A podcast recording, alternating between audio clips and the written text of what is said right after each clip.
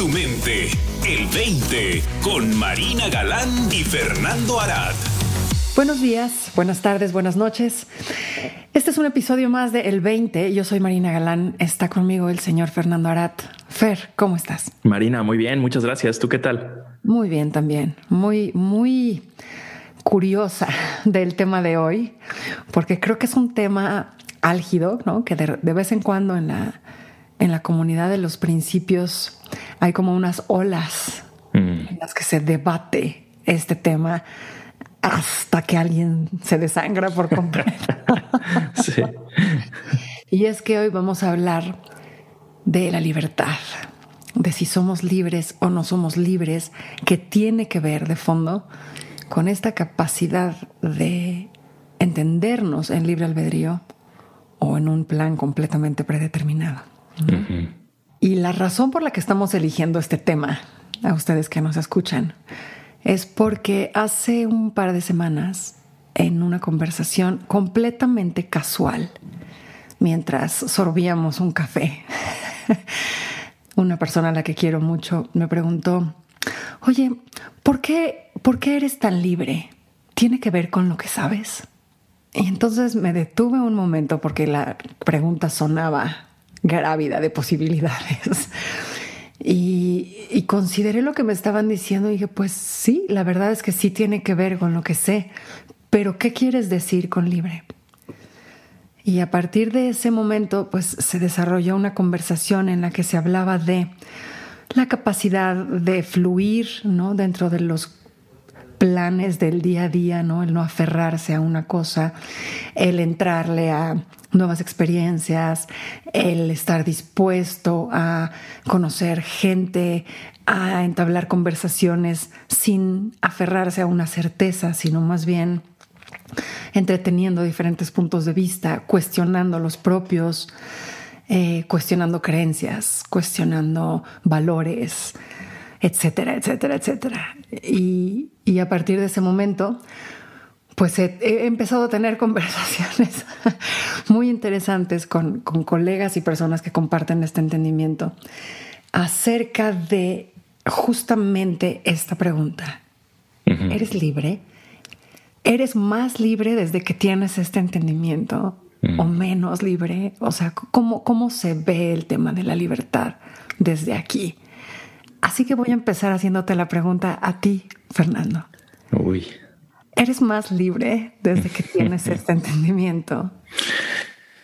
Pues fíjate, Marina, que para mí también ha sido un tema de exploración continuo, porque la promesa de las grandes eh, corrientes filosóficas y tradiciones espirituales, y por supuesto creo que también el entendimiento de los tres principios eh, hablan acerca de esta libertad. ¿no? Entonces he explorado yo el tema a profundidad y para mí la respuesta ha sido un continuo choque de paradojas, porque me siento yo más libre, pero no soy el mismo yo, porque el yo no es libre. Eh, más o menos me voy a explicar. A nivel físico y mental, pues soy un producto de un condicionamiento que yo no tengo ningún control. Yo nací en la ciudad de Guadalajara, no, no, no tengo esta creencia de que yo escogí mis papás, ¿no? que creo que es una creencia New Age, que me parece muy padre también, ¿no? tiene, tiene su sentido de alguna forma metafísica, pero me, me considero físicamente y mentalmente un producto del condicionamiento en el cual yo he estado siendo partícipe, digamos, de alguna forma inconsciente y a veces consciente. Yo creo que el entendimiento de los principios me abre la mente, me abre la conciencia para poder ver precisamente la función del condicionamiento y en dónde tengo libertad, ¿no? Para, para yo entonces poder fluir, eh, manejarme desde un espacio, como dices tú, más flexible para entonces poder abarcar más puntos de vista, para no, no cerrarme en un punto de vista que a lo mejor no me daba cuenta que era un punto de vista eh, condicionado y que me limita mi capacidad de entender y de, y de ser más compasivo conmigo mismo y con los demás, ¿no? Entonces, para mí yo veo este tema de la libertad como una paradoja porque creo que hay una libertad incondicional, pero que trasciende lo que soy en este mismo momento. Y estoy en las dos, ¿no? Entonces, me veo me veo más libre, sí, de cierta forma sí, De otra forma, te puedo decir que de hecho inclusive choco con esos condicionamientos y estas limitantes que tengo como ser humano. Lo que yo diría que la libertad para mí evoca el poder ver un poquito más allá es aceptar estas limitaciones. Creo que esa es una forma de libertad. Porque, porque creo que cuando ah, se habla de libre albedrío y de libertad, muchas veces la, la idea que tenemos como seres humanos de la libertad es poder hacer lo que quiero. Claro. Que es una forma de libertad, pero es una forma de libertad viéndonos como una persona individual que elige cada una de sus actos y elige cada uno de sus pensamientos, cada una de sus intenciones, cada una de sus emociones, lo cual eh, a mí me queda cada vez más claro que no es el caso, ¿no? Porque yo no sé de dónde me salió la idea, por ejemplo, de empezar a estudiar los principios o de ver la filosofía o de meterme a la radio en algún momento, ¿no? Pues me surgió como, como surgen todas las ideas y las emociones y las sensaciones. Y lo que yo me he dado cuenta, por ejemplo, ahorita estoy moviendo la mano. Yo no sé si te puedo decir, ¿elegiste mover la mano? Pues sí, pero la verdad se está moviendo sola porque la he movido así. Yo creo que varias veces cuando estoy hablando de algo parecido, ¿no? Entonces eso es condicionado pero aparenta ser una libertad de acción que tengo yo para poder moverme mover la mano y los dedos así ahorita que estoy platicando contigo. Entonces es una paradoja. Para mí esto de la libertad es, es muy paradójico, pero para responder tu pregunta así directo, soy más libre desde que veo esto. Sí y no.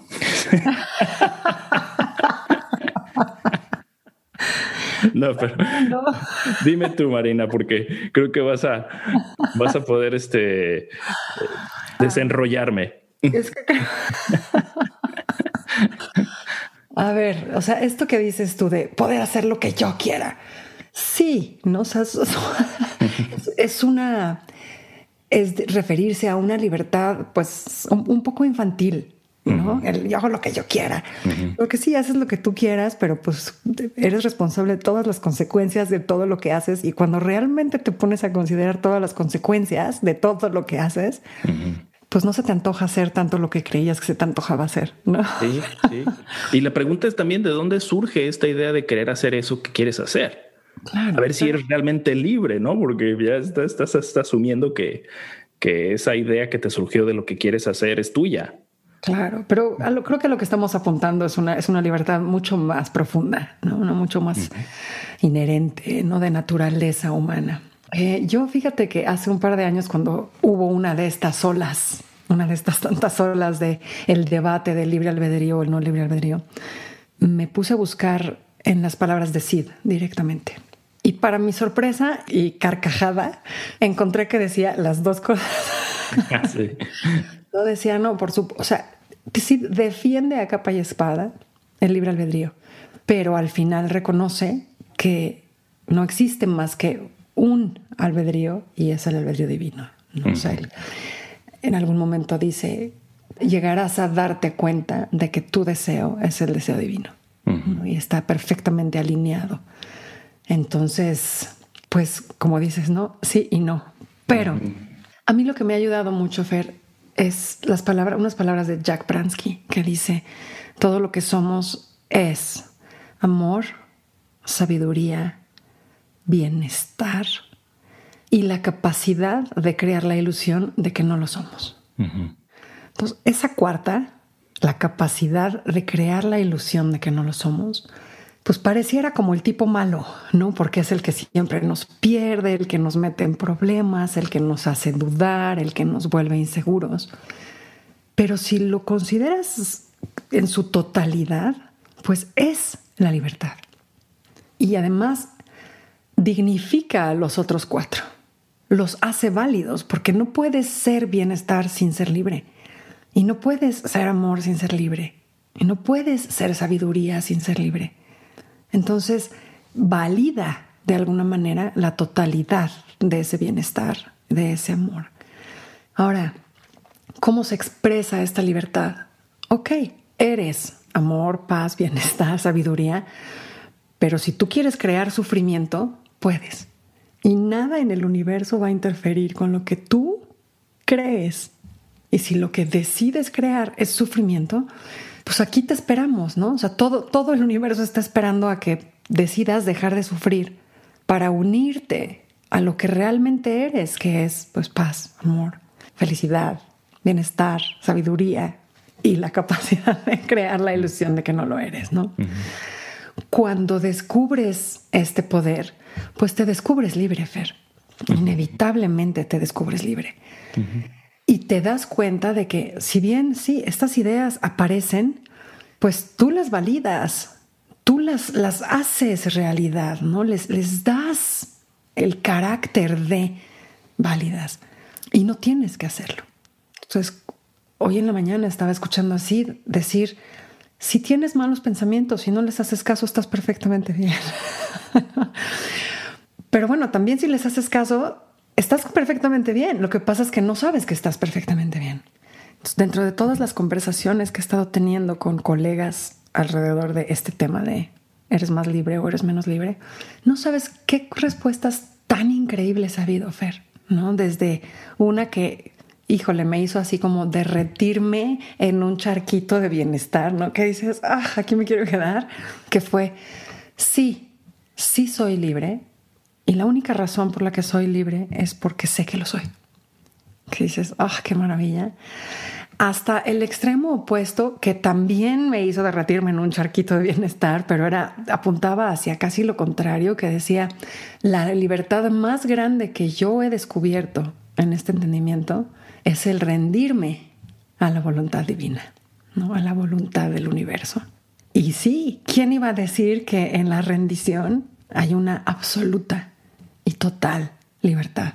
y me identifico perfecta y íntegramente con ambas posturas y todas las que me he encontrado en medio, sin excepción.